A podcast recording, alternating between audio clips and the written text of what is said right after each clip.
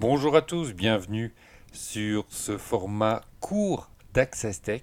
Je vais tenter en une minute de vous apporter des explications sur un sujet de nouvelle technologie ou commenter une actu tech. Je tente ce format dans l'objectif d'améliorer votre expérience utilisateur. Alors, on y va, c'est parti. Je suis Jeff et vous êtes sur Access Tech. And we are calling it iPhone. Today, today Apple is going to reinvent the phone. Moi, je pense que le handicap, ça n'a rien à voir.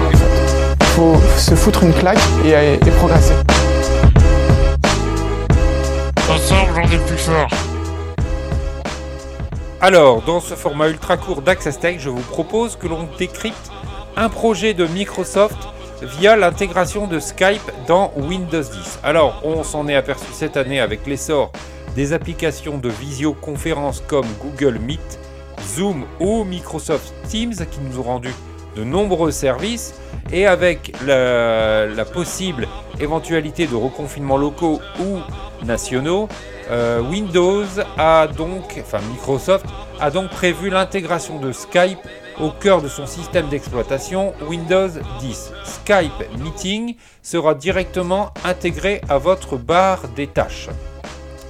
Avec cette possibilité, on pourra créer une réunion et simplement via un lien inviter nos collègues, nos amis à partager ce temps.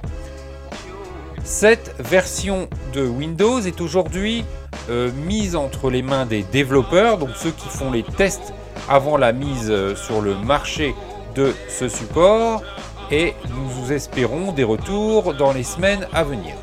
Alors, Microsoft ne précise pas sur quelle version de Windows 10 cela pourra être possible, mais a priori, euh, cette mise à jour sera disponible à partir de janvier 2021.